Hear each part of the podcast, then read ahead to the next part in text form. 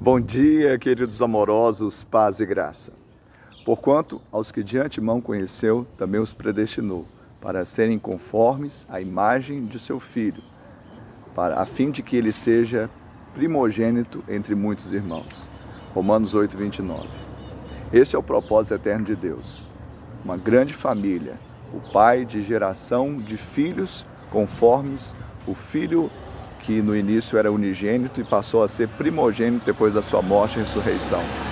Esse é o tempo em que nós vamos restaurar o sonho de Deus, o projeto de Deus, as nossas casas, as nossas famílias centradas em Cristo, de onde vem o nosso socorro, de onde vem o nosso escape, de onde vem a nossa salvação, de onde vem a nossa bênção. Que assim seja na sua casa, na sua família, para o louvor da glória de Deus.